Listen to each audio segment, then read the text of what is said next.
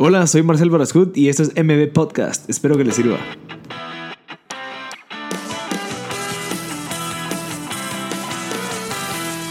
Hola a todos, gracias por sintonizar MB Podcast. Este es el episodio número 36 con Gaby Moreno. Eh, gracias a Gaby por darnos el tiempo que, que nos dio para poder grabar la conversación, escuchar un poquito de la historia de ella. Como sabrán, el episodio pasado eh, lo tuvimos que eliminar, fue el episodio número 36 de Gaby Moreno, pero tuvimos un problema en la producción del audio.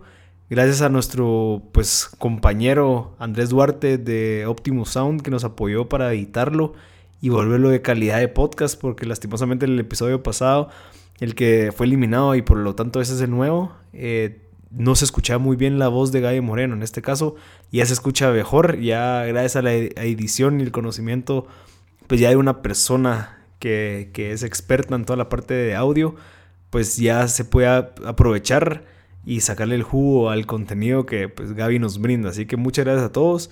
Realmente se los agradezco por estar pendientes siempre de M Podcast. Este es el episodio número 36 y creo que el contenido que logramos grabar en este episodio es algo súper valioso porque Gaby Moreno es una persona súper humilde, una persona que que te inspira mucho a de verdad ser como sos, esforzarte para cumplir tus metas, sueños.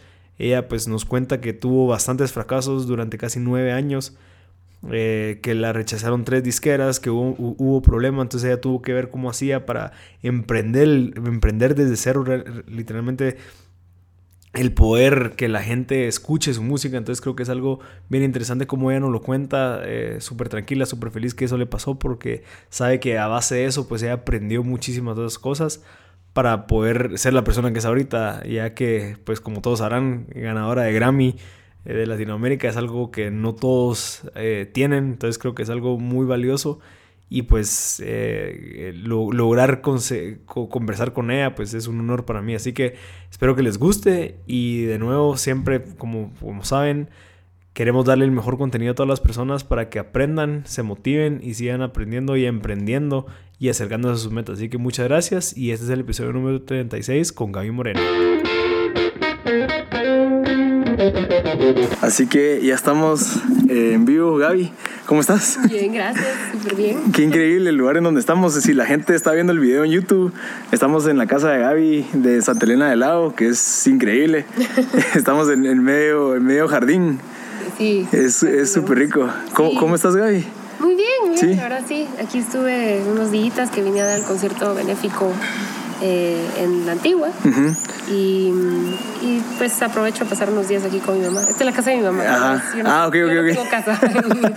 ok, pero qué rico. Esta es la casa de mi madre. Aquí vengo a pasar los fines de semana cuando estoy aquí en Guate con ella. Sí, ¿te, te gusta pasar el tiempo? O sea, veo que tal vez estar en la naturaleza es algo que te gusta o preferís estar en la ciudad con gente? Eh, no, no, definitivamente me gusta más esto. Sí. Estar en la naturaleza. ¿Y así es tu estilo de vida en Los Ángeles? ¿Es donde vivís? Sí, sí, vivo en un apartamento em, que está en el, norte de Hollywood. Y um, es un área bien bonita porque todavía puedes salir a caminar y mm. salir y encontrarte un cafecito en un restaurante. No tengo que estar metida en el carro todo el tiempo, que te agradezco, no tengo que estar metida en tráfico todo el tiempo.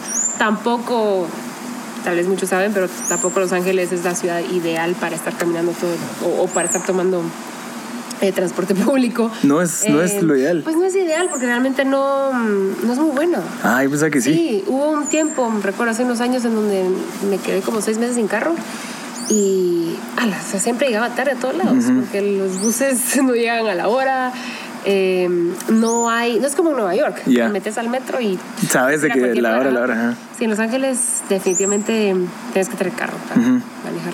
Y estos conciertos que tú haces aquí en Guatemala son a honorem, eh, ¿te gusta porque son beneficiosos? ¿Tenés alguna parte tuya que es que busca eso de poder ayudar y aportar? Totalmente. ¿Sí? Todos estos conciertos, eh, de hecho, este es el cuarto concierto que estoy dando de como parte de una gira benéfica. Ah, qué bonito todo surgió, bueno, claro, a raíz de, la tragedia del, volcán de fuego y quisimos apoyar a los damnificados y dije yo qué bonito hacerlo a través de un concierto y recaudar fondos y mandarlo a, gente que realmente esté apoyando a esta gente y empecé a buscar, eh, a ver qué, eh, fundaciones estaban ayudando a construir casas, porque eso era lo que más me interesaba, porque, se dio muchísimo apoyo al inicio em, para la gente que estaba en los albergues, pero ya, ya que ponerse a pensar en, o sea, en el futuro de estas personas.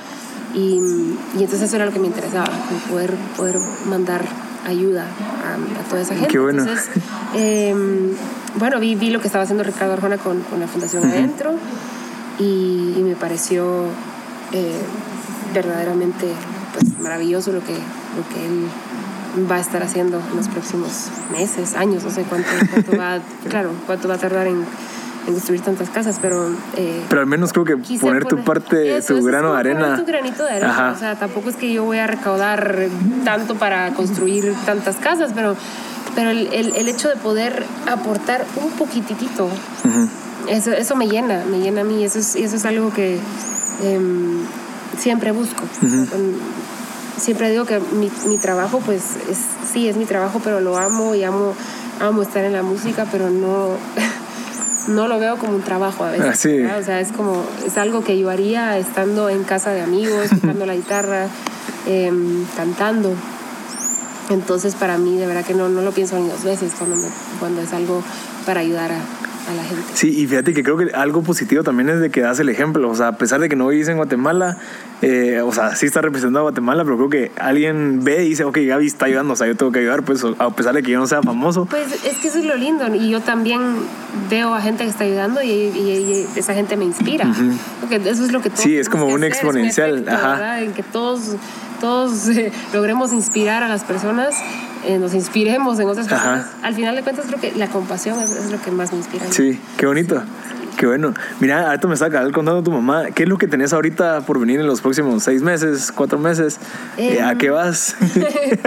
que me dijo que te lo preguntara porque que no, no, este, a veces te amisha contar cosas tan, tan que, son bien importantes. No, sí, ahorita la verdad es que, es, que, a ver, vengo de dos años de estar eh, realmente ocupada con muchísimo viaje, muchos conciertos, eh, promocionando mi último disco que fue el de Ilusión, que salió ya hace dos años. Y mm, te juro que no he parado, o sea, en estos dos años, bueno, no, no solo eh, haciendo conciertos de, esta gira de Ilusión, sino también eh, estuve haciendo unos conciertos con los músicos de David Bowie. Ajá. Y, wow. sí, solo David Bowie, no importa. Pues tocando, claro, todo, todo, todo, un repertorio de David Bowie. Ajá. Em, estuvimos de gira por Europa, por Estados Unidos. Entonces también me gustó el, el haberme como que entrado a...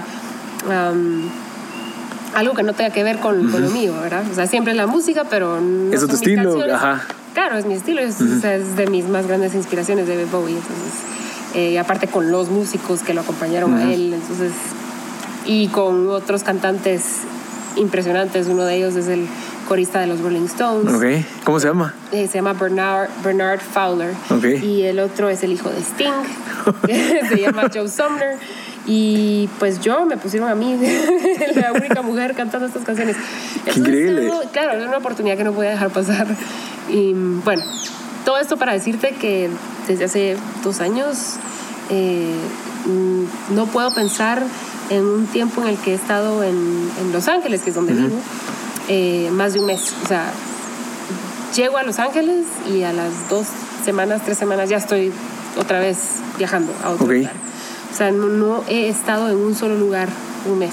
Y eso llega un momento en el que ya te, empieza a afectar un poquito. Sí, definitivamente. Entonces creo que es importante también darte un receso. Sí, porque tú ahorita llevas desde el 2009 sacando álbumes. Sí. O sea, llevas qué, 12? 12. No, no, no, no. Porque, eh, cinco álbumes porque he sacado álbumes cada dos, tres años. Ya y cada álbum requiere que vayas a hacer una gira, que vayas a promocionarlo. Es, ciclo, de verdad. O sea, sacas un disco y luego haces tu promoción, luego eh, vienen los conciertos. Y, es, y ese, ese ciclo puede durar dos, tres años. O sea, hay gente que pues lo extiende un poquito más, pero, pero sí creo que después de dos años ya, ya es hora de, de regresar a componer los temas y de, y de pensar ya en el, próximo proyecto. Entonces, eh, para responderte una, tu pregunta em, de manera muy larga, pues nada, este año voy a estar descansando un poco más.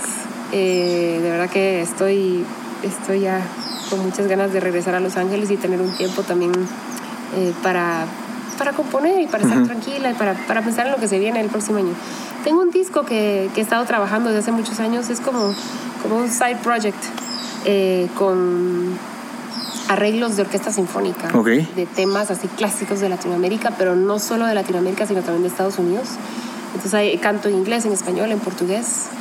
Y, y este proyecto está está ya, ya a punto de completarse y, y este sería el próximo disco.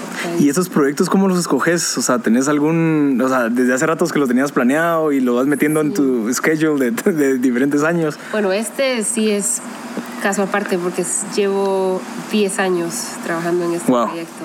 O sea, desde el, desde el momento en que me empecé a juntar con la persona que, que hizo los arreglos mm. de esas canciones, eh, él se llama Van Dyke Parks, es un músico legendario de Estados Unidos que él tiene 75 años, él trabajó en los años 60 con, eh, con los Beach Boys, es muy amigo de Ringo Starr, le produjo su primer disco a Randy Newman, que es más conocido por, por el tema de Toy Story. Ah, ok. Cara Friendly. Pero él tiene una carrera de, los años. Pero son, son canciones para películas, son canciones que él, no, o sea, solo te estoy dando un poquito de background de lo que este hombre ha hecho. Este, em, y entonces él hace, hace arreglos. De hecho, hasta en, en, los años 60 le hizo arreglo a la canción de The Bare Necessities del, del libro de la selva, de Disney. Ah, ¿en serio? Él le hizo, o sea, ah, te estoy hablando de un hombre totalmente. Sí, sí, sí. Es un así tesoro nacional de Estados Unidos.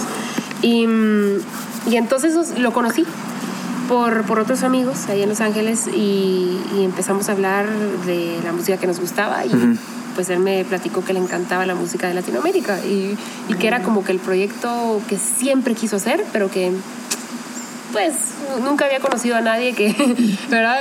Tan pilas. No, no, no, no, que nunca había conocido a, alguien que cantara en español. No sé, no sé realmente qué, por, por qué nunca, este pudo completar ese proyecto, pero la cosa es que nos, nos conocimos en el momento adecuado. Y, y, y él me dijo, mándame canciones, canciones que a ti te gusten, yo también te voy a mandar ideas. Y bueno, y entonces yo le mandaba, con, yo tocaba la guitarra y se lo mandaba por email y luego él me mandaba así el arreglo divino, que, que lo hacía en su computadora, o sea, con, con instrumentos eh, digitales. digitales ajá. Y entonces dijimos, wow, qué, qué lindo está sonando esto. Pero en ese entonces, hace 10 años, yo estaba por sacar mi primer disco y él también tenía otros proyectos, entonces ahí lo dejamos, o sea, lo dejamos como, ay, sería un sueño algún día, pues, cuando tengamos el presupuesto, porque claro, estábamos pensando, esto va a ser, tiene que ser con una orquesta sinfónica y pues eso no es nada barato.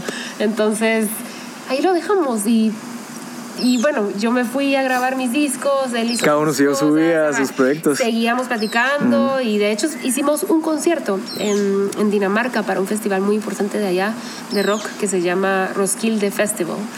y, y, lo invitaron a él, o sea, a presentar sus canciones, porque él es compositor también y, y ha sacado discos, discos en los años 70, pero, pero, pero tiene, tiene como le llaman un cult following. Ok.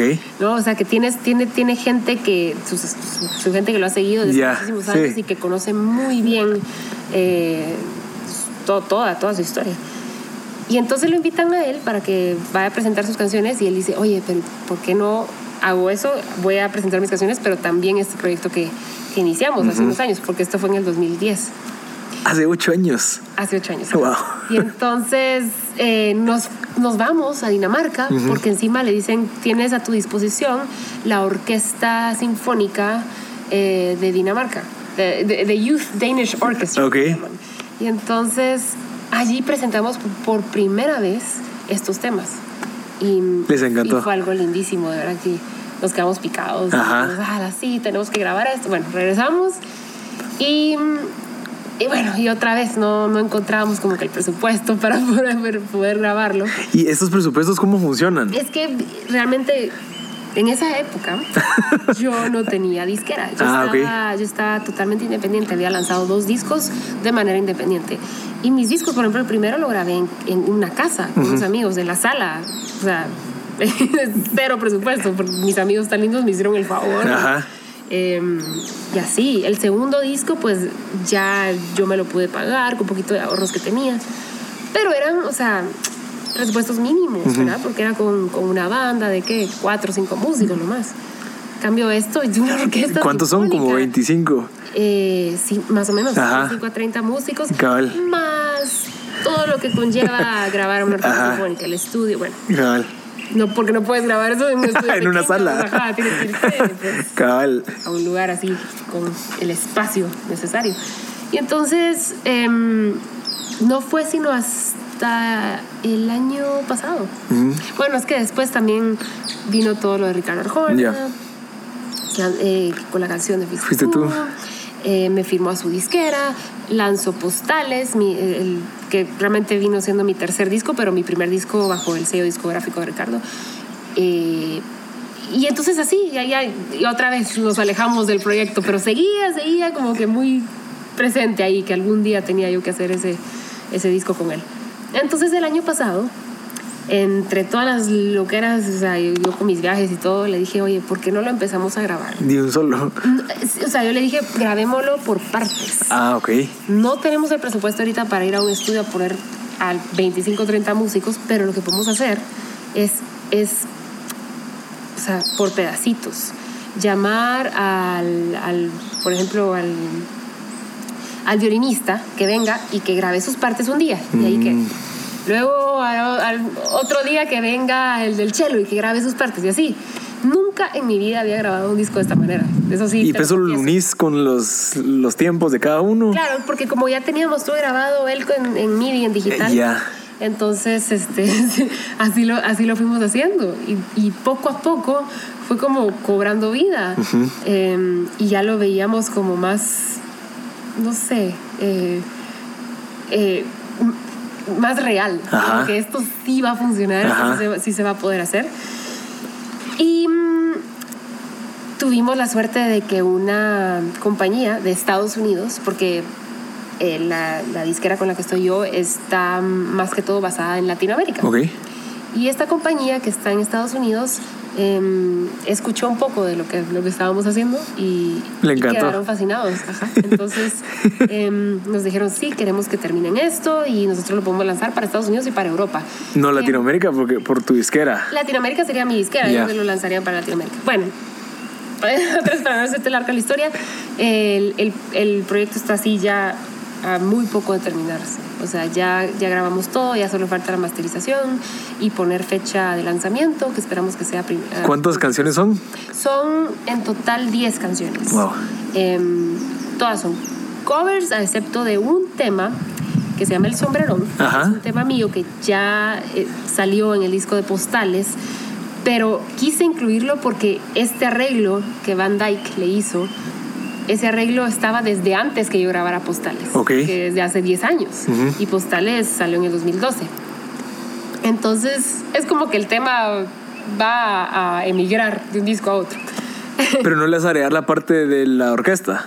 Es, es, un, es un arreglo totalmente nuevo. Ah, ok, o sea, ok. La canción la gente ya la conoce, hay uh -huh. gente que ya la conoce, pero, pero el arreglo es... Es un cover tuyo con... Ya, o sea, tú estás haciendo un cover tuyo. Cabal, eso es un cover mío. Pero, ajá, es, es otro, otro arreglo. Qué genial, qué bueno. Y ese es el proyecto en el que, en el que he estado. Aparte, también he estado componiendo temas y pensando también en mi propio disco inédito uh -huh. que espero lanzar. También. ¿Eso qué significa? Inédito es un disco con, con canciones propias, con okay. canciones originales. En donde Sin covers, covers, ajá. Todo es tuyo, tu propias, sí. tú lo compones y todo. Exacto. Wow. ¿Y cómo vas con eso? Puede haber algún uno o dos covers, pero yeah. que la mayoría de, de, las canciones son tuyas. Eh, ¿Cómo voy con eso? Ajá, pues, pues ahí voy. ¿Cuándo lo pueden esperar la gente que está escuchando? ¿Qué cosa? ¿Cuándo lo puede esperar la gente que está escuchando? No, no, eso es apenas. Sí. Está, no, es, es, o sea, apenas estoy componiendo las canciones ahorita. Ok, Entonces, y mira, y, y, tus composiciones a base, ¿qué son? Digamos, ¿qué es lo que te inspira? Eh, tu primera, la primera vez que escribiste una canción, no sé, yo creo que no es tan fácil, pues, o sea, no creo que cualquiera pueda componer no. una canción. ¿Cómo, ¿Qué es lo que te inspiró? ¿O cómo, cómo la funciona? Primera vez, estuve componiendo unas canciones cuando estaba en el colegio, me acuerdo. Y sí, al principio como que te da, te da como que cierto miedito, yo al menos así me, así me pasó a mí. O sea, al principio yo, de verdad me costaba mucho, especialmente las letras, era como... Ay, ¿será que estoy siendo honesta con las letras? Ajá. Que, sí, porque cuando lo, lo cantas lo tienes que sentir. Claro, que sentirlo. aunque no sean historias de uno, Ajá. pero con que sean historias de, de o que te estás inventando algo, pero que, que Las emociones. de un lugar real, ¿no? Ajá. de, de un lugar con, con el cual la gente pueda conectar o entender lo que estás tratando de transmitir. Y, mm, y fue todo un proceso. O sea, si yo te enseño las canciones que yo componía cuando tenía 20 años, o sea, no te lo vas a creer. que no, no eran tan buenas, ¿ok? Pues, o sea, yo las escucho ahorita y digo, no, no son tan buenas. Y, y es, o sea, estaba yo tratando de encontrar mi estilo. Entonces, incluso yo cantaba totalmente distinto a los 20 Ok. Entonces, sí, es, es un proceso. Hay que, pero hay que, hay mm, una frase o dicho, no sé, que entre compositores eh, dicen que la, la composición es 90% inspiración. No, eh, pres- 90% perspiración. Ajá, y un- 10% ajá, cabal. Y es tan cierto, pero mm, sí, es, es, o sea, es de, es de seguir haciendo. Sí, yo creo que la inspiración es lo que te hace querer empezar y después echar punta, echar punta hasta que, hasta que, Sí, que te quede bonito. Exacto. Y saber cuándo terminar. Ajá, eso es como- cierto. Es como un pintor. Ajá. Es como Cuando, cuando un pintor anda trabajando en cuándo termina. O sea, Ajá. eso también es difícil, difícil, como que ya tengo todas las estrofas, ya, ya dije todo lo que tenía que decir, ok.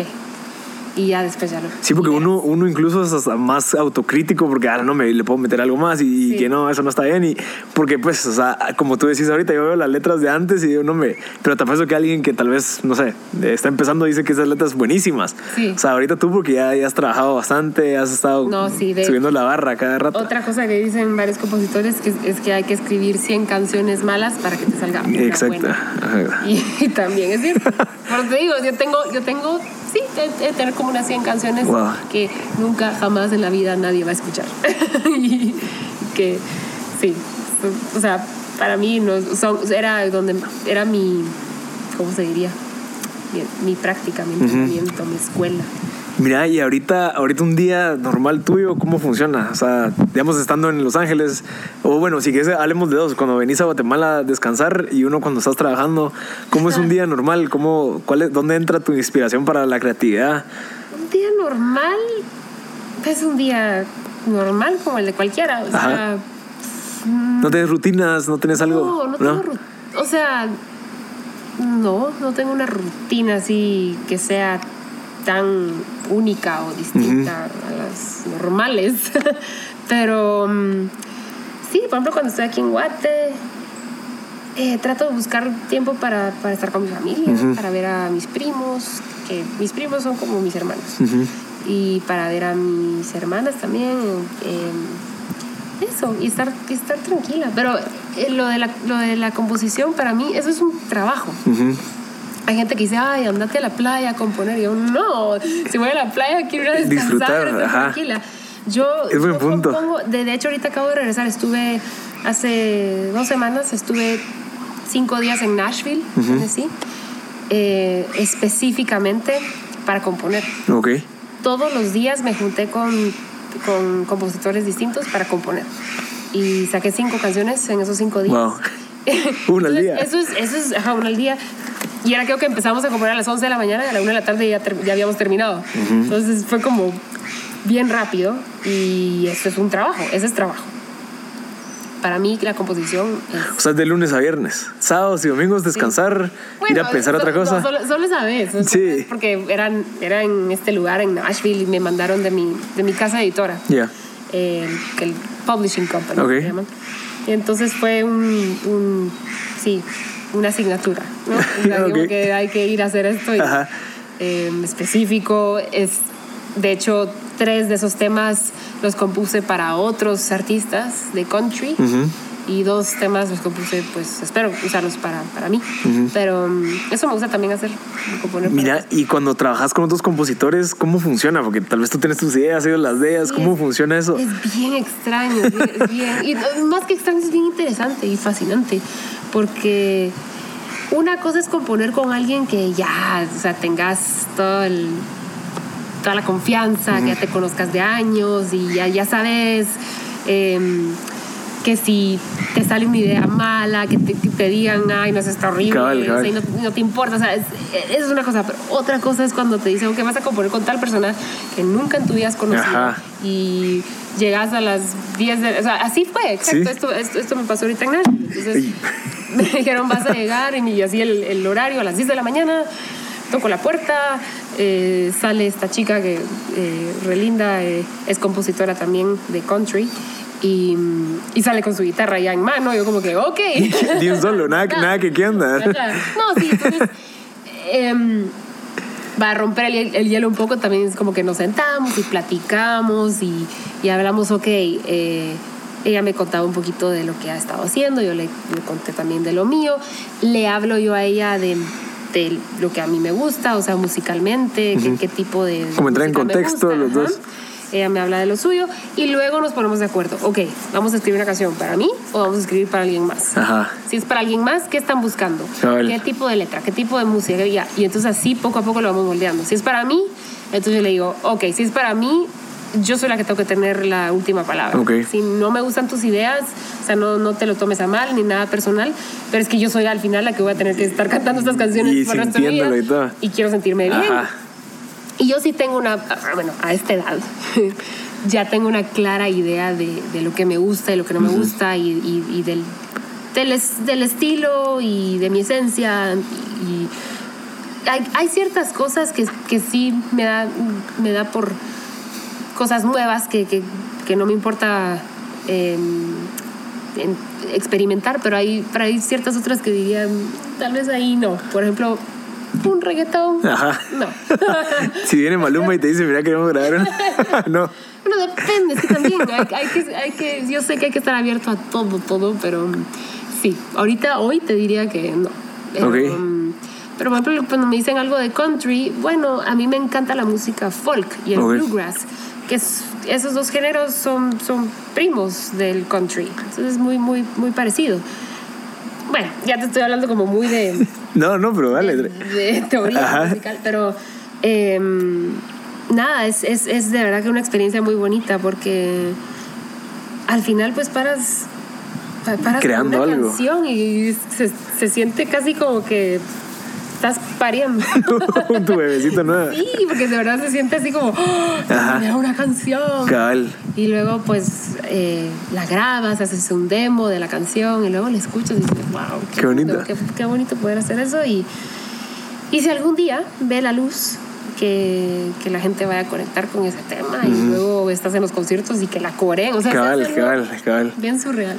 Qué bonito. Y te ha tocado con alguien que no te ha gustado trabajar y que te ha tocado componer Sí. algo y que has- te- tuviste que sacarlo. Sí, ¿Cómo fue? No, no sacarlo, no sacarlo porque jamás haría eso, pero sí, sí me tocó una vez eh, que no, de verdad no me estaban gustando para nada ninguna de sus ideas. Eh, y lo que, lo que paró siendo es que mm, yo compuse la canción al final, solita. Ah, O sea, ok. y, y esta persona estaba ahí enfrente mío y, ¿qué te digo? El 98% de la canción es mía. Pero era para ti. Era para Ah, mí. ok. y Esa persona estaba ahí y mm, al final pues me sentí mal, o sea, tuve... no, me sentí mal porque tuve que darle crédito, ¿no? porque no quería así como decir, ay, Sí, es solo mía la canción", porque la persona pues estuvo ahí, ahí conmigo y quiera que no, tal vez esa persona me inspiró a que me salieran ideas que no me hubieran salido si hubiera estado yo sola. Cabal, es cierto. Eh, entonces así es Ajá. como lo veo yo a veces. Y mm, sí, eso me ha pasado. Qué, qué bonito. Mira, ¿y, y cómo fue toda tu trayectoria de, de canto, de, de- de la parte artística? ¿Cuándo te diste cuenta que tenías ese talento? Ay, la, desde, desde chiquita, em, a los, o sea, mi mamá me cuenta que, que a los 5 o 6 años ya, ya te estaba cantando yo, me metí a clases de canto y a los 9 años hice mi debut en, Wow. en el Teatro Nacional. Em, ya, sea, ¿Y tú te recuerdas de esas épocas? de- sí, de, de eso sí me acuerdo. Me acuerdo muy bien de la primera vez que, que me paré en el, en, en el Teatro Nacional. ¿Y si te gustaba? ¿Sí, sí estabas como que consciente que, ok, esto sí me gusta? O sea, sí me acuerdo que sentía así miles de nervios antes Sí. de subir al escenario, pero que ya estando en escena, así como sentí una. eh, sí, una alegría completa y, y me sentí muy cómoda. Y me acuerdo que le dije a mi mamá, mamá, Esto. esto, esto es lo que quiero hacer por el resto de mi vida. Y pues, o sea, tenerlo ya algo una meta tan clara desde chiquita, de verdad que es, sí, es, es algo bien fuerte. Pero, y, y pero tú tuviste, ajá, tú tuviste como que la, la facilidad que tu mamá también estuviera todo en este mundo artístico, Sí. a que si con alguien que tal vez, no sé, en el mundo empresarial y que fuera, no sé, como muy Claro. estructurado, Sí. te- asumo que se te facilitó, pues, a- no pasaste Sí, sí, obstáculos. totalmente. O sea, me- mis padres me apoyaron desde chiquita.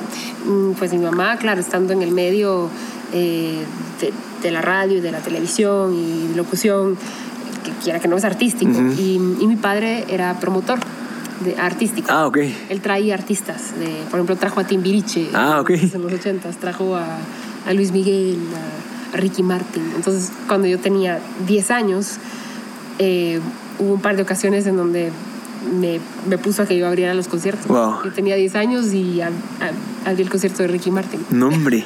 sí. ¿Y tú con tu guitarra cantando? No, no, no, no. En ese, Solo, ah, no, solo. yo era una niña, o sea, no, no, no ni siquiera había. Eh, no, ni siquiera estaba tocando guitarra, nada. Estaba cantando canciones de Disney. Wow. O sea, era- sí. Pero que, creo que Pero- es algo muy bueno de que ellos te dejaran probar, pues como que, ok, anda a fallar, dele, pues. ajá, eso Ajá. gusta, dele, y es que sí. Y fallar para que vayas mejorando y vayas mejorando. Exacto. Mm, Pero sí, eso, eso me encantaba. Nunca, sí, o sea, no, qué interesante. no recuerdo un momento, un instante en donde. Sí, en donde me haya sentido presionada o, o haya sentido este tanto miedo y tanta. eh, tanto estrés. Por, nada, jamás. O sea, siempre. Fluía, fluía. buscarlo, sí, Ajá. era como adictivo, que terminaba de cantar y como, bueno, ¿cuándo es el próximo? Cabal, cabal. Sí. Qué, qué interesante. Fíjate que cabal, nosotros tenemos un episodio con Arturo Castro, que es el. Sí, ajá, sí, ajá. Ok.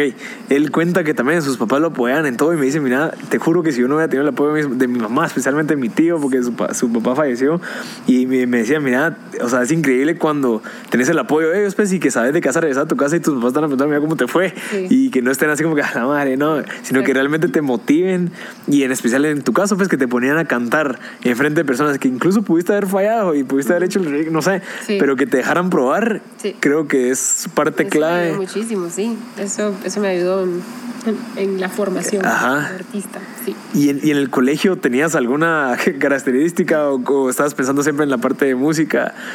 Sí, siempre estaba. Sí, te ponías a cantar a media clase. Sí, sí, de hecho, todas, todas- si les preguntas a cualquiera de las que fueron mis compañeras, o sea, y, y ahora me mandan mensajes así como, ah, la me acuerdo, la clase solo te la pasabas cantando y, y en, en ese entonces, o sea, se hartaban, así como que ya, show, deja de cantar. pero, pero ahora dicen como, no, qué, qué, qué increíble, de verdad que seguiste lo tuyo y, y sí, es que era lo mío, eso era lo que quería hacer. ¿Y tú te graduaste del colegio y estudiaste algo relacionado con música o estudiaste alguna carrera y poco a poco te fuiste metiendo otra vez? Eh, ¿Paraste en algún momento? No, No, nunca paré. desde los 10 años en adelante has seguido. Wow. Siempre he estado en la música. Wow. Em, a los 18, 19 años em, tuve una gran oportunidad a través de un productor que es guatemalteco y que mi mamá conocía y que vivía en Miami. Eh, y él ya estaba trabajando con artistas eh, más de, de pop latino, pero, pero él ya estaba así como que bien en el medio. Y mi mamá le habló de mí y le mandamos un demo y, y le gustó. Entonces fui, viajé allá con él y él me presentó. Es que a- así es, ¿verdad? Así es este, Sí. este negocio es de cómo te vas moviendo a través de, de, de las Conexiones, las relaciones. conexiones. Entonces esta, este productor me, me presentó a quien sería mi primer representante. Y este primer representante me llevó a audicionar a la disquera Warner de Estados Unidos. O sea, nada, nada que Warner Latina, sino porque yo desde chiquita eh, quería cantar en inglés. Mm. Y eso porque me encantaba el blues, me encantaba el jazz, eh, el soul, y entonces siempre decía, este es, este es el género que, que a mí me mata y que, y que me, que me- se me hacía como más auténtico cantarlo en inglés. Ok. Entonces, y veía a las, a las cantantes que, que admiraba en esa época, Mariah Carey, a Celine Dion, a, a Rita Franklin, a Whitney Houston. Yo decía, "Ay, así, así, eso es lo que yo quiero hacer. Y luego cuando, cuando empecé a tocar guitarra, me fascinaba Tracy Chapman, eh, Sheryl Crow. Y bueno, entonces siempre era música en inglés. Yo casi nunca, nunca... mm, eh, Cantabas en escuché, ajá, o canté en español. Ya. Hasta o sea, exactamente hasta unos siete años después de haberme mudado a Los Ángeles. Wow. Entonces fui O sea, empezaste con la parte difícil antes, sí. Y sí que fue difícil, porque entonces me firma esta disquera de Warner, yo tenía 18 años, eh, pero me dicen, ok, te firmamos y sí, podemos trabajar, empezar a trabajar contigo en este disco, pero eh, tú tienes que ver cómo hacer para venir aquí a- al país, Yeah. ¿verdad? O sea, no te podemos patrocinar, que eso es muy complicado. Entonces yo como, bueno, entonces, ¿qué hago? Vine y busqué una academia de música para llegar al país con visa de estudiante. ujú. Y entonces me, me metí Y a- viviste sola. Sí, sí, sola, me fui sola. Y entonces me metí a estudiar música a esta academia que se llama Musicians Institute, que está en Hollywood. Sí, que es súper famosa. Sí, sí, entonces ahí estuve. Eh, bueno, y, y lo que pasó fue que llego a Los Ángeles y al mes me quitan el contrato porque llegó un nuevo presidente a la disquera y a todos los artistas nuevos que habían firmado eh, decidieron quitarles el contrato. Y esto es una historia que fue muy, muy común entre, entre los artistas en, en esa época, en los años... Que cambiaban de presidente, entonces órale, ya no. Ajá, eso, está- eso estaba pasando mucho, mucho en aquella época, te estoy hablando del año 99, 2000. Ok. Eh, y entonces me quedé sin contrato, pero me quedé estudiando música y conocí a músicos. eh, empecé, pues ahí sí que empe- empecé a estar en, en- en el lugar donde quería, quería estar, ¿verdad? Y haciendo lo que te gustaba. lo que-. Luego a los dos años eh, me llegó otro contrato con, con este, Sony. Ah, ok. Con un- sí, me firmó Tommy Motola y me firmó a, a- a esta disquera que se llama Epic, que es parte de Sony. En esa época estaba firmada en esa misma disquera Shakira, estaba firmada Celine Dion, estaba firmada Fiona Apple, Macy Gray. Entonces muchas artistas femeninas, solistas, pero y claro, Shakira, pero me vieron a mí como, ay, sí, tú eres latina y tocas guitarra, entonces sí, es- es- estarías bien para, para ser parte de, de esta compañía. Y ahí sí estuve como un año y compuse muchísimas canciones. Y al final, cuando ya estábamos, todo esto es lo que se hace previo a, bueno, perdón, en aquella época, eso es lo que se hacía. Antes de sacar el disco tenías que hacer demos y todo esto y luego entonces ya la disquera te daba el presupuesto para ir a un estudio. Era tan Ajá. distinto antes. Eh, te estoy hablando, esta es la época en donde los artistas no se podían imaginar sacar un disco sin una disquera. Cabal, cabal. O sea, que era que tocó- a mí el me tocó 90% de ingresos se las ganan ellos, algo así. Ajá. Entonces, eh, a mí me tocó vivir esa transición. Entonces, otra vez, la, la larga historia te la hago corta. eh, se fue el presidente de la disquera y otra vez me quitaron el contrato. Y, mm, O sea, son dos veces que te pasaba eso. pasó- y me pasó una tercera. No, hombre. Sí, hasta que llegó un momento en el que me acuerdo que el, el representante que yo tenía en ese entonces me dijo, ¿sabes qué?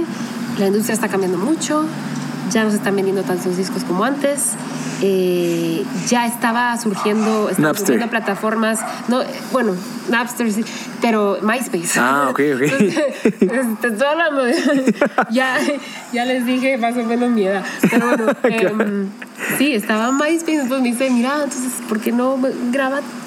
En, busca, ah, hay gente que te ayude y graba tu- tus canciones y sa- saca tu disco tú sola. Y yo, ¿qué? O sea, no podía, pero ni concebir. Como, ¿Cómo voy a sacar un disco yo sola, sin una compañía? No puede ser. Y él, sí, sí se puede, créeme, la- está cambiando la industria, ahora es cuando. Y yo como, ok. Y entonces me metí a grabar mi disco con unos amigos, como te estaba contando. En la sala. En la sala de su casa, lo grabamos todo. Ahí fue donde está la canción esta de Amapola. Ah, ok. Em, bueno, y otros- Este fue en el otros temas. 2003, No, no, no, eso ya era 2009. 2009. Ah. No, dos- dos- perdón, 2000, 2000, a finales de 2007 estaba grabando Ah, ok. el disco, salió en 2008. Y mm, grabé este disco y lo, lo lancé, así que tuve mi, mi release show en Los Ajá. Ángeles. Y, y a las, sí, a las pocas semanas recibo una llamada de un amigo mío que era que es pianista y que estaba de gira con Tracy Chapman. Ok. Y me dice, oye, que le enseñé tu disco a, a Tracy Chapman y le encantó. Eh, está preguntando si te quieres ir de gira con nosotros. O sea, abriéndole sus conciertos. Ajá. Yo en mi vida, en mi vida, me había ido de gira. Ok. Yo había dado mis conciertitos en Los Ángeles, en Barcitos. En barcito. Barcelona. Sí, como se empieza. Creo que es el- así empiezan todos. Ajá. Y eso fue como, Madre, me quedé. Ahí fue cuando dijiste sí, o sea, sí, sí sé hacer música. No, o sea, sí, ahí, eh, ahí fue cuando dije, ok, la hice. Ajá. o, o algo, algo bueno está empezando. Después de tres sí. fallas, o sea, des- después de Sí, tres, o tres sea, fallas, como que momentos un- duros. Ah, perdón, y un interim en donde estuve también cantando en bodas. Ah, ok. Sí, tres años fui cantante de bodas porque pues tenía, Tocaba. Que, tenía que trabajar. Y, Pero qué bueno, porque al final práctica, práctica, práctica hace exacto. las 10.000 horas. Exacto. Em, pero entonces me fui de gira con Tracy Chapman en Wow. tres semanas. Yo solita con mi guitarra, desde Boston hasta Los Ángeles. Y fue una experiencia. ¿Y qué decían tus papás? Ay, felices, Sí. no, no, llenos de orgullo, súper felices. Ellos, todo, todo, todo lo que a mí me pasa, de verdad que lo celebran conmigo. Qué bueno. Todo, desde las cosas buenas y las cosas malas están ahí para, para apoyarme y para darme ánimos para seguir adelante. O sea, es- siempre han estado ahí. Y digamos, ¿tenés algún, no sé, algún momento donde dudaste de seguir cantando y dijiste, ok, ¿será que esto es para mí? Sí, de- después de la tercera. Después de la tercera. es que era cuando me quitaron ese. ese ¿Y qué fue lo contrato. que pensaste? Pensé. Pensé que tal vez no era para mí. O sea, dije, pero ¿cómo? cómo Tres veces. Ajá, tres veces, o sea, ya. Y de verdad que sí fue un momento como de mucha incertidumbre yo- y, de, y, de, y de, no sé, de mucha duda, estar pensando qué, qué, qué, qué puedo hacer, qué más puedo hacer. Pero tenía apenas 22 años. Cabal. Entonces, en ese momento uno no lo piensa así, uno Sí. dice, "Oh, tengo 22 años, Sí. estoy vieja". Todo el mundo me decía, por favor, es una bebé, Cabal, empezando, seguí, seguí. Ah, Así es, entonces lo pues. que hice, ya me acordé. Me metí, me metí a clases de, de teatro, Ah, ok. sí. Dije, ok, voy a cambiar, voy a cambiar el rumbo, porque me gusta la actuación. De chiquita eh, estuve en una academia de actuación y, y me encanta. Y hasta la fecha me encanta, bro. Eh, est- estuve tres años. Dije, ok, voy a, a- a- como que shake things off, ¿verdad? O sea, tratar de, de salirme de, de- de este mundo de la... de- no, no, no mundo de la música, sino... Solo cambiar Solo de. cambiar un poquito el rumbo. Pero al final te iba a servir si en dado caso seguías. Claro, Ajá. eso te sirve. Ajá. Desenvolvimiento escénico, qué sé yo. Los o sea, contactos, todo. todo. Entonces ahí estuve tres años, aprendí muchísimo y... Eso fueron es, tres años después de haber sido la tercera vez que te cambian de Ajá. presidente. Wow. O sea, me- eh, me- la tercera vez, te estoy hablando, en el- fue en el 2004 cuando me hicieron eso de la tercera disquera. Y estuve en clases de tea- de teatro hasta el 2006, 2007. y ahí fue cuando empezaste tu disco sola. Ahí fue cuando ya estaba yo como, ya, ya tenía ganas de, ok, Regresar. ¿cómo hacer eso que llevo siete años aquí en Los Ángeles y no he grabado un solo Ajá. disco? Claro, ya, ya entendía yo por qué, porque nunca, Sí. nunca se había dado esa oportunidad con las disqueras y eso, eso también lo veo como una bendición porque muchas veces lo que, pasó con, lo que pasaba con los artistas en esa época era que grababan su disco, imagínate, y cuando entraba un nuevo presidente les quitaban el contrato Y ellos se quedan con el disco. Ajá, o en- le, le llamaban shelve, de, de, de shelved the record. ¿verdad? Ajá, como que lo metieron en un almacén. Imagínate o sea, haber hecho todo ese esfuerzo, todo el trabajo, grabar tu disco y estás ya con la ilusión de que va a salir y nada. Y la propiedad del disco es de la disco. disquera. O sea, vos sos como que una herramienta que ellos usaron para. Wow. Te vas con Pancho. Y entonces, es así, yo siempre digo que agradezco y de verdad fue una bendición que a mí siempre que me sucedió eso de que me quitaban el contrato, sucedía justo en la etapa en donde estaba yo apenas eh, grabando demos. Ok. O sea, nu- nunca llegué a grabar un disco. Sentiste que tenía que pasar. Sí, eso estaba así como que ya viene, pero... Y nunca pasaba. Ok. Entonces... Eran pruebas. Creo que eran como Sí. pruebas, así como que tanto lo querrá David. otra escuela. cabal, otra cabal. escuela. Entonces todo eso me sirvió de verdad muchísimo. Entonces cuando ya grabé mi primer disco ya fue como... ¡Wow! Otra cosa linda que me pasó cuando grabé el primer disco es que no tenía yo a ningún representante de la disquera diciéndome ¿Qué cómo hacer? tenía que sonar la, la la canción, qué estilo, cómo debía cantar, cómo me debía de ver y de vestir. Porque eso también pasa mucho con las disqueras. Sí, es un mundo, digamos, yo estaba escuchando, no, me acuerdo quién estaba hablando con alguien cabal y me decía, mira, ese mundo es horrible. O sea, que te Sí, mandan a fiestas para que vayas a hacer networking, la gente conozca tus cosas y vos dices, pucha, Puede pero yo no bien, quiero. bien feo, de verdad. Ajá. Y, y, pues eh, ahí fue cuando dije yo, qué libertad la que Ajá. siento. O sea, tengo total control eh, de creatividad, puedo hacer lo que Cabal. me plazca, lo, lo- lo que a mí me nazca, lo que me suene más honesto y más real. Y si la gente conecta, qué lindo, eso es lo que, lo que siempre Sí. digo, o sea, pero lo primero es que a mí me gusta, Cabal. que yo me sienta bien con mi música. Entonces, eso me pasó con el primer disco y, y de verdad que sentí algo increíble cuando me dijeron que a Tracy Chapman le había gustado. Como- Y, que, y peor que te diga, mira, acompañarnos a una gira a Ajá, cantar. venite a la gira. Increíble. y luego cuando terminé la gira con Tracy Chapman, me invitó Annie DiFranco Ok. también a abrirle su gira en Canadá y Estados Unidos. Eso fue despuesito de la gira. O sea, terminé la gira con Tracy Chapman, se casó en agosto y en noviembre ya estaba de gira con Annie DiFranco. Sí, porque tú tu segundo disco lo sacaste en 2010. Eh, 2011. 2011 fue. O sea, esperaste un año Sí. todavía para Sí, moverlo, ver cómo funcionaba. Sí. Em, Bueno, 2000 eh, compo- componerlo. Ah, eso, componerlo. Sí, porque en el 2009 entonces fueron todas las giras. 2010 estuve componiendo, ajá. Ajá. Y, y- y grabando el disco y salió en el 2011. Ok, mira, y, y al- desde 2009, digamos, lanzaste tu primer disco. Tú tenías que trabajar como para seguir viviendo, o sea, manteniendo ese estilo de vida, de seguir trabajando, porque no, no creo que sea tan fácil de vender, de sacar un disco y ya se vende, sino que es, No, claro. ese es un tiempo. ¿Cómo funcionaba ese estilo de vida? ¿Cómo lo manejaste? Eh, mira, es, es de muy, le, le decimos up and down, ¿no? Ajá. Hay, hay meses donde sí te va bien, por ejemplo, cuando estaba de gira con Tracy Chapman, ahí me pagaban y me fue bien. Y vendí muchos discos en Sí. los conciertos. Y o la sea, gente se enteró de ti. Sí. Ajá. Pero es- eh, ahí, ahí me fue muy, muy bien y, y lo que gané en esas tres semanas, con eso pude vivir por cinco meses. ejemplo. Pero mm, también otra cosa era que me, me había firmado una casa editora. Ah, ok. Que es diferente a una casa de discos. Disque- ah, exacto. ¿Qué es la diferencia? La casa editora es la que se encarga de manejar tus composiciones. Ok. Entonces, lo que generan tus composiciones. Eh, se le llaman publishing companies. ¿Ya? Entonces, como tú escribes una canción y digamos que una serie de televisión la quiere usar, Ah, ok. O sea, te ayudan a revenderlo, ok. Tiene que pasar por la casa editora, la casa editora se queda con un porcentaje, ya, pero la casa editora es la que está ahí también Vendiendo y negociando. ajá. Ah, qué interesante. Entonces estaba eh, con esta casa editora y me, me tuvieron como por tres, cuatro años y cada mes me, me pagaban Ah, bueno. un sueldo. Ok. Sí, entonces era como que yo, yo solo tenía que entregar como unas 10 canciones al año. Que te servían a ti. Claro, porque tú las tenías que componer, sí, ajá. disco, pero es- ese era como mi. em, ¿Cómo se le llama? E- En el contrato, o sea, es- eso era lo, lo que decía, que yo les daba a ellos 10 canciones y, y, y entonces ellos me pagan mi sueldo. Pero esas canciones eran de propiedad de ellos después, o era como que, ok, mucha úsenlas, si da caso la venden, qué bueno, si no, no. El- en el- no recuerdo el contrato. Ah, no, el contrato que hice con ellos sí, era- eran, eran, eran de ellos, no, no la parte del máster, sino la pa- parte del publishing. Entonces, Ok. La parte del máster es, es el máster es lo, lo que paga, lo- la grabación en sí, Ah, ok. los instrumentos. Entonces, Ajá. Ese es el máster. El publishing es, Es escrito. la canción, escrita, la música. Ya, ya, ok. Se separan dos. Ahora Ok. te estoy dando una clase de- no, sí, sí, pero qué bueno. Es para que entre en contexto la gente. Sí. Ok, va, y después del, del primer disco, te firmaste con esta casa editorial 2010. 2011 sacaste el otro disco. Exacto. ¿Y ese cómo fue? ¿Siempre lo hiciste igual de la misma manera?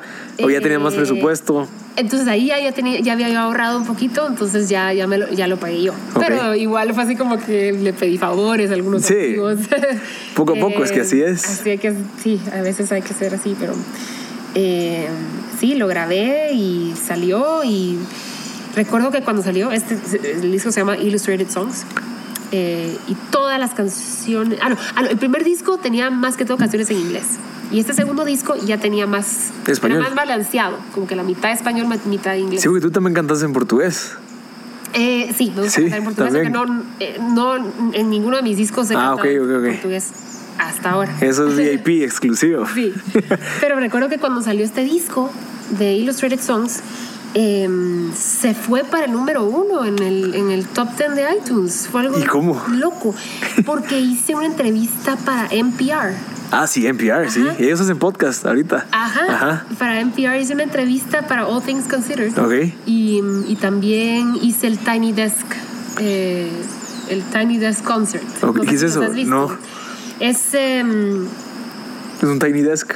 Ajá, es, es, es literal. ¿En serio?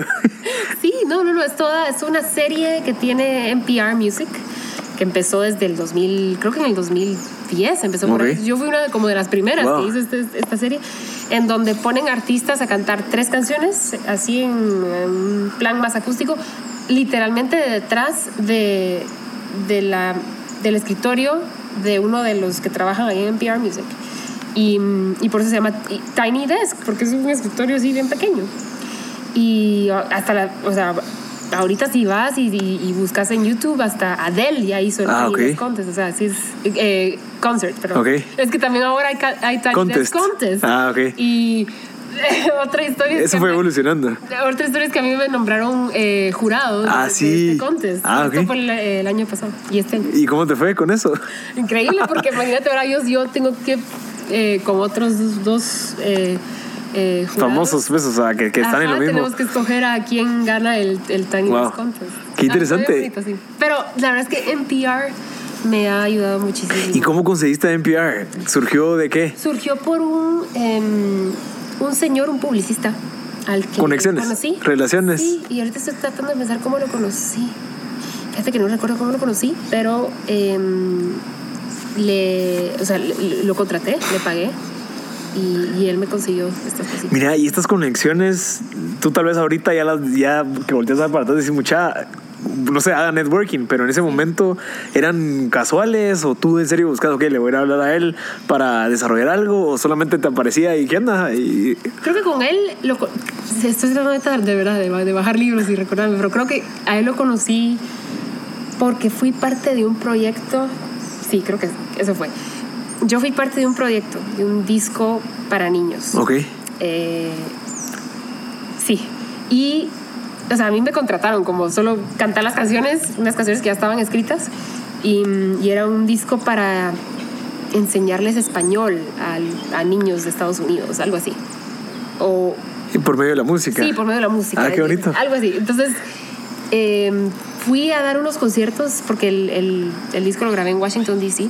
Dimos un concierto en Washington, D.C. y recuerdo que la, la persona que produjo este disco quiso darle como más eh, cobertura, al- al- o sea, más, más exposure al, al- disco para que más gente lo escuchara. Ajá. Entonces, esta persona contrató a este publicista. Ah, ok. Entonces ahí lo conocí.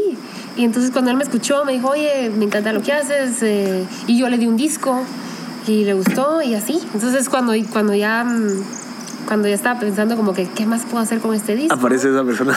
Ajá, dije, ay, tal vez pueda trabajar con él y a ver qué, qué sucede. Ah, y lo contactaste. Claro, Ah, lo qué contacté. increíble. Sí, sí, sí. Le dije, ay, ¿te acuerdas que trabajamos juntos en Ajá. esto? ¿Qué te parece si, si me puedes apoyar ahora con mi disco? Y si él, sí, súper. Y mm, bueno. O sea, lo, lo importante las, de las conexiones. contactos. De hecho, ahorita pues, trabaja hasta con, con Juanes eh, y con J Balvin. Sí, es, es- sí. Que, mira, hablando cabal de ellos, ¿cómo ves ahorita todo el movimiento de la música que está surgiendo como que la parte del reggaetón y todo eso? ¿Será que es una tendencia? ¿Será que, no sé, a la gente ya le gusta más lo, lo no tan complicado y que todo lo repetitivo? Porque para mí eso no es música. Para mí eso es algo que se repite y solo le cambian la letra y todos hacen la misma. Lo mismo. O hablan de lo mismo. Hablan de lo mismo, pero ¿cómo? Sí. ¿Qué ves ahí? O sea, ¿será que a la gente ya le gusta lo, lo fácil? No sé. Pues no sé, yo creo que siempre pienso que hay un público para todo. Y Pero es que están agarrando demasiado todas- público. O sea, mucha, Sí. o sea, veo los, las cuentas de Instagram y 120 millones de followers y yo digo, no puede ser. O sea, sí. Pero siempre, siento que en todas las épocas siempre ha habido sí. más de algún tipo de música que uno dice, pero ¿por qué? ¿Cómo? Cabal, ¿Por qué cabal. música tan popular? Cabal. Em, o sea, y hasta me pongo a pensar en los 60 cuando sacaron, cuando salieron los Beatles. Imagínate la gente mayor Ah, de esa exacto. época diciendo que es Sí, sí, música", sí, uno es cierto. Es cierto, es Eso cierto. es música, pero para ellos no era música. Ajá. No te estoy diciendo que, que eso sea, no voy a comparar a los Beatles jamás. Pero, pero no sé, de verdad, no sé, no sé por qué es tan, tan popular. Tal vez por eso mismo, porque es tan, es tan simple y es tan fácil. Eh, Memorizártelas incluso. memorizarlo. Es como, es como aprenderte una canción de, de niño. O sea, y- y se te queda, se te queda muy rápido. Eh, como que a la gente le cuesta un, un poco, a veces, profundizar. Ajá. Y, y pasa con todo en esta vida. O sea, imagínate, yo, yo lo comparo, digamos, el reggaetón, con esta música que vende tanto. y lo comparo con, por ejemplo, con la comida rápida Ujú. Rápido puedes ir a McDonald's, rápido puedes ir a Burger, rápido ¿verdad? y comerte toda esa comida que no es, no es buena. Ni es buena. No te hace bien, no te hace bien a tu espíritu, a tu alma. solo te satisface en ese momento y ya. Porque lo que pasa también es como que esta, esta, esta música suena y suena y suena, pero ¿será que realmente en unos 20 años se van a acordar No. las canciones? ¿Se van a acordar de esos artistas? No es como las de música que le damos del rock de, de antes, de los es 60, de como los 80. Rolling Stones, ¿será Ajá. que realmente va, Va a durar el tiempo tanto? lo dirá. Sí. Pero yo, personalmente, pienso que eso va a ser muy difícil. Sí, yo también. Y entonces tampoco tampoco pienso que hay que decirle a la gente no escuchen esa música no o sea todos tenemos gustos. nuestros gustos personales y el derecho a escuchar lo que nos lo que nos guste y eh, yo también tiendo a ser un poquito más purista Ajá. a veces me paso demasiado pero ¿Quién es purista? de que mm, no escucho nada de lo que está sonando en la radio por Ya. ejemplo no escucho Escogerlo, tú escoges. purista en el sentido de que yo escucho mucha música vieja. Ya. Eh, Yo solo compro vinilos, ya ni siquiera, ya no compro CDs. Vintage, No compro ni, ni- no me gusta escuchar la música en, en Spotify. Ah, ok. O sea, cuando hay que escuchar algo nuevo está bien, pero, pero cuando ya quiero tener una experiencia de, ok, quiero escuchar este disco. O sea, la música para ti es una ¿Cuándo fue la experiencia. Total. Ajá. ¿Cuándo fue la última vez que escuchaste un disco de principio a fin? Puchicas, no sé, hace 15 años, más, tal vez. Entonces- el de Limp Bizkit, me acuerdo que era el que tenía mi hermano Ah. que me lo prestaba. Y ahí lo escuchabas todo. sí, porque no había otra opción. Ahorita tengo miles de playlists, Playlist. todo mezclado.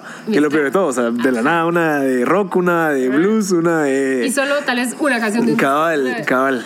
Y es la, la mayoría de gente, es como, como escucha la música ahora. Yo no, no puedo. Es, Pero ¿qué es lo que ves? O sea, tú decís, no, Primero- este disco es Primero como. tengo que tener algo, algo tangible, tengo que tener algo, un disco, un vinilo es, es increíble porque primero que todo es, es, es, es el formato más cercano a, a cómo se grabó la música. Y esto tendría que ser otro, teníamos que hacer otro podcast para, para hablar de todo eso, pero, pero mm, el arte, eh, leer las letras, leer los créditos, leer quién compuso las canciones, quién fue parte de las canciones, quién... Mm. Y eso nadie sabe. O sea, Nadie ahorita sabe. en Spotify no te sale no te como sale que, ah, nada lo escribió aquel. No sabes nada. Es cierto. Eso te sale el cantante y la canción. Pero ¿quién la compuso? Ajá. ¿Quién tocó este solo de guitarra? Si es que todavía eso no Sí. Eh, ¿Quién lo produjo? ¿Me entiendes? Qué interesante. Entonces, todo eso a mí sí de, de verdad me hace falta y, y cuando yo pongo un disco le doy mi completa atención. O sea, yo no me gusta estar escuchando música y trabajando en la compu o, en mi teléfono escuchando. No, o sea, yo sí le quiero dar el respeto a, esa música. Es que tú porque sabes, cabal. Sí. Sabes todo lo que lleva. El esfuerzo que, que cierto. el terminar un disco Es cierto. el, el- el pensar en la secuencia. Ah, esta canción va re bien aquí de, de- de tercero. Esta, esta, con esta hay que finalizar el disco. Y para que la gente ni siquiera se tome O sea, tú el disco lo escuchas de la primera a la última. Eh, Sí, o sea, los, los discos que yo compro los, los escucho y, y me encanta porque escucho el, el lado A y luego, luego le das la vuelta y el lado Que hasta B. suena cuando le pones el Ajá, qué bonito eso. Em, pero cuando yo estoy terminando de, de ponerle los toques finales a mi disco, o sea, lo, para mí lo más importante es pensar en la secuencia. Ajá. Y yo sé, yo sé que va a ser un mínimo porcentaje de gente que, que va a escucharlo de principio a fin, pero, pero me pongo a pensar en esas personas que, que realmente quieren tener esa experiencia como, como lo hago yo. Pero yo creo que con que, o sea, con que hagas esto ya la gente lo hace razonar y decir, ok, o sea, sí conlleva un montón, o sea, a Gaby le costó esto, Sí. o sea, creo que vale la pena darle el respeto de algo que vale tanto, o sea, Es que sabes cómo lo veo, como que si como que si estuvieras viendo una película y solo vas a ver una escena. Ajá. Vas a ver la película completa. ¿Cómo así? cabal. es como Eso es cierto. tal vez es un pensamiento muy No, no, no, loco, pero, es que tú sabes, yo creo que lo, lo que Sí. tú sabes es todo lo que conlleva. Totalmente. O sea, escribir 12 canciones, 10 canciones, o sea, no Y es nada fácil. grabarlas y el, el esfuerzo de, de pagarle a, a los músicos y al De primero conseguir el, el capital para poder empezar. Exacto, conseguir el capital, que, que en estas, eh, o sea, estamos en una época en donde no es nada, Ajá. no es nada barato y, y- y las disqueras pues ya casi, ya, ya no hay tantas. Ajá. Hay muchísimos artistas ahorita que son independientes, entonces... to- Usan YouTube, usan aún más con los artistas independientes. Hay que apoyarlos porque, o sea, a veces hasta pagan todo lo de sus ahorros para, para pagarse su disco, para, para este, lanzarlo. Y que, no, no sé, en, en mi caso es como que quiero darle el respeto que se merece. Y para mí eso es, eso es escuchar. Definitivamente. Mm, Digo aunque que sea tenés- una vez. No Sí. estoy diciendo que todo el tiempo estés escuchando el disco entero, pero una vez que compres el disco y que, y que compres el disco es otra cosa. Ajá. Que ahorita Pero todavía venden los discos. de- en- creo que en Apple ya no, el- a partir del otro año ya no van a vender nada. Ya todo se va a ver. Es, ya todo Streaming. es streaming. ¿Cuándo fue la última vez que compraste Sí, una por eso. Entonces, no te estoy. Así como que todo culpable, nada. Solo es la, es la realidad. Ajá. Y todos los músicos nos tenemos también que poner creativos. Entonces, como, ala, ponemos este disco y, y ¿cómo vamos a hacer para generar? ¿Cómo vamos a hacer para, para vivir, para subsistir? O sea, entonces la manera en como muchos lo están haciendo es a través de los conciertos. Y por eso también, para mí, yo siempre le digo a la gente, es como, si les gusta un artista, vayan por Sí. favor a ver un concierto. Una no vez saben, No saben cómo lo van a ayudar.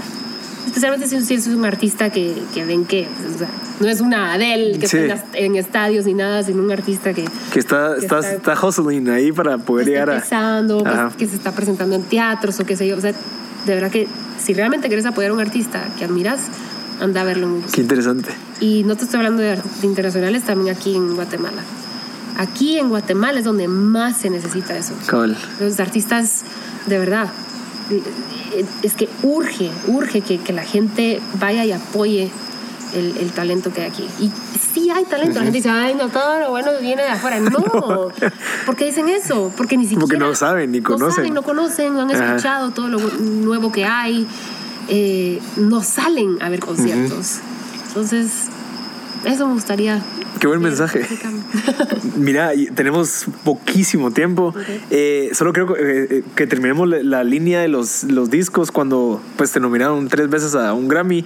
Ganaste uno el de Latinoamérica. ¿Cuántos? Cuatro. Eh, no, no, no. Eh, un- la primera vez fue el, el Latin Grammy que gané de, de Ah, di un solo la primera. Sí, ah, qué primera buenísimo. ¿Cómo fue eso? ¿Cómo fue esa experiencia? Em, fue, fue increíble. Estaba. mm, eh, eh, eh, cuando me nominaron no me lo podía creer. Me acuerdo que me invitaron, me invitaron a que a que anunciara a los Ajá. nominados junto a otros artistas. Estaba Alex Intec, estaba Natalie Cole, estaban otros artistas. Y yo pensé, ay, qué bonito, me invitaron solo para anunciar Ajá. los nominados.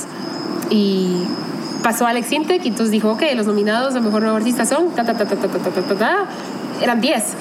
Y mi nombre lo dijo, fue el último. Y Gaby Moreno, yo, ¿Y tú, no sabías? no, yo me quedé como, ¿qué- ¿cómo? No entiendo. Sí, fue, fue un momento de verdad que muy, muy loco, muy surreal. Y entonces... Bueno, eso es la nominada. Sí, nominación. Ajá. Y luego pues ya fui a los Latin Grammys. Ah, fue increíble. Lo, lo puedo comparar, como... No, no estás casado? No, yo no. Ok. Para los que están casados. como el día de tu boda. Ajá. Así se siente. Ok. Así se Es el nuevo ¿verdad? comienzo de algo, Es que ¿ok? desde, desde que estás buscando tu vestido para los. Grammys, al día que el día llegó y te pruebas tu, tu vestido, y luego vas y toda la gente te felicita. O sea, es algo como. Ajá. No, había experimentado eso desde mi boda. Tal vez cuando me gradué puede- podría ser algo similar. sí. pues yo sé que no, pero algo No, así como ¿verdad? toda la gente te anda felicitando y todo. De verdad, mm, una alegría inmensa. Y, y lindo porque ves a, a- a muchos artistas, a tus colegas que están ahí también. Eso es un día de celebración, de verdad. Pero esto, es- este premio fue por un disco o fue por una canción? No, Fue. fue, a ver, fue después de que haya salido el dueto con Ricardo Arjona Ok. y después de que ha salido mi disco de postales. Ah, ok.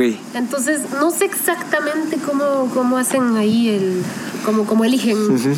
Porque, o sea, yo tampoco me consideraba nueva artista. O sea, ya llevaba tres discos, pero para el medio artístico realmente yo me di a conocer en Latinoamérica por el dueto con Ricardo Ya. aunque yo ya haya sacado discos de manera independiente, o sea, yo siempre estaba de manera independiente, ya, ya había hecho ciertas cosas en Estados Unidos y en Europa, pero no en Latinoamérica. Ya. Entonces, para, para Latinoamérica, para los Latin Grammys, yo era nueva. Ah, ok, qué, qué buenísimo. Sí. ¿Y cómo ves desde, desde que ganaste ese Latin a cuando la tercera vez que te rechazaron? ¿Cómo ves eso? O sea, ¿cómo dices a la madre que uno que sí me dijo este que siguiera trabajando en mis discos? O sea, Sí, pues mira, la verdad es que lo veo como, como todo en esta vida, o sea, que hay, hay momentos de, siempre va a haber momentos de incertidumbre, siempre va- pero siempre hay cambios y siempre hay, hay que mm, hay que seguir buscando como que tu norte. O sea, te va, va, va a haber momentos en los que haya obstáculos, pero, pero siempre hay que, hay que seguir adelante y, y no darse por vencido. Cabal, O sea, cabal. Eso es. Podemos ponerle pausa Sí, y vamos. nos agarró la lluvia, pero ya. ya estamos otra vez. Pues sí, entonces el- el- el- la pregunta era, ok, ¿cómo fue ese brinco de, bueno, no brinco, pues, pero porque pasó, ¿qué? Como cinco años. Desde la, no, más, Eh, como diez años. No, co- Desde la tercera vez que tercera te- vez, fue el 2004, a cuando gané el Latin Grammy fue el 2013. Sí, nueve años. A ver, nueve años. Wow. Sí, sí. Pero qué bonito, pues, que- que- Pero es que sí, todo fue... Fueron etapas distintas. eh, cada disco... Cada disco, pues, eh, me trajo algo nuevo, algo distinto. Fui aprendiendo en el camino. eh, cometiendo errores y esto y el otro, y- pero, pero siempre. Que es necesario, siempre ¿no? Exacto, Ajá. siempre es necesario. Y aprendiendo de eso y creciendo, creciendo como compositora, eh, inspirándome en nueva música. en nueva- eh, empecé a escuchar más música de Latinoamérica, empecé a, am, a conectar más con mis raíces. ¿Te acuerdas que te decía que a mí solo me gustaba cantar en Sí, inglés? sí, pues? sí. Entonces ah, decidí Fue un nuevo, o sea, fue una Sí, nueva etapa. Decidí sacar por Postales, es un disco completamente en español. Em, sí, a conectar más con, con, con mi, mi historia, con el hecho de que soy inmigrante em, y de poder componer canciones eh, llevando un mensaje un poco más profundo para, para, las personas que están pasando cosas similares em, en el tema de, de la inmigración. Mira, hay- un punto que me gusta, bueno, que me, ah, me gustaría tocar para ir terminando. Eh, tu mamá me contó que tú desde chiquita dijiste quiero cantar con Ricardo Arjona y que lo lograste hacer, pero ¿cómo fue eso? O sea, tú te visualizaste y dijiste, ok, lo va a lograr y todo llevó a que lo lograste hacer. ¿Cómo fue esa experiencia? Estábamos en un concierto. Arfo- alfombras. Estábamos en un concierto. Eh, estoy hablando de los años 80. Yo tenía 5 años. Y, mm, y mi mamá eh, era la presentadora de, en, en esta ocasión del concierto de, de los artistas y Ajá. y de Ricardo, que era quien estaba abriendo el concierto. No recuerdo a quién le estaba abriendo el concierto, pero, pero mi mamá lo presentó y entonces estábamos en el backstage y, y estaba, estábamos cuando él estaba haciendo su prueba de sonido. Y yo estaba sentada en el escenario viéndolo y cuando terminó le dije a mi mamá, mami, yo quiero cantar con Ricardo Alfombra. Alfombra. Y me dijo mi mamá, ¿qué? ¿Qué dijiste? Yo, Ricardo Alfombra. y, y se, le- se lo contaron a Ricardo. Ya, y, sí, ya se lo contamos. y. ¿Y cómo fue eso? O sea, ¿cómo se volvió realidad? Como, como cuando, cuando hubo la oportunidad dijiste a la madre, yo siempre quise y lo logré. Fue, mm, yo había sacado entonces ya mis dos discos de manera independiente y también ya había venido aquí a Guatemala a dar conciertos para presentar estos discos y presentarle a la gente em, mis canciones y lo que estaba haciendo. Entonces em, llegó a oídos de sus hermanas que viven acá y sus hermanas le hablaron de mí y, y un día así de la nada él me llamó y, me, y- y me dijo, oye, tengo esta, tengo, tengo esta canción que me encantaría que, que la cantaras conmigo. Eh, o, o más bien me dijo, me encantaría que lo intentáramos porque sé que no es mucho tu estilo, porque él sabía que yo estaba cantando mucho en inglés y, y mi estilo que era el blues y el jazz y todo esto. Entonces me dijo, pero, pero creo que, que puede tener mucha fuerza con tu voz, probémoslo y si no, y si no sale, pues no importa, ya tal vez en un futuro podemos colaborar en algo más. Entonces, eso me pareció muy lindo de él. Ok. porque- Probemos. y me dio el chance Ajá. de, de probar y no, entonces no sentí mucha presión. Porque dije, ok, voy a intentarlo y si no le gusta, pues todo bien. Y viajé a México y ahí lo conocí por primera vez. Bueno, desde que Sí, sí, sí, años no lo veía. Pero mm, sí, ahí, ahí mismo en, en ese, en ese momento nos conocimos y grabé la canción y, Increíble. y le encantó y, y a mí también y el resto es historia. Mira, y para ya terminar, de verdad, ya, eh, ¿algún consejo que le das a la gente que está escuchando, que quiere, no sé, empezar a cantar, que quiere empezar a, una carrera de artística? ¿Sí? ¿Qué le recomendás? Bueno, después de que ya vieron todo lo que me pasó.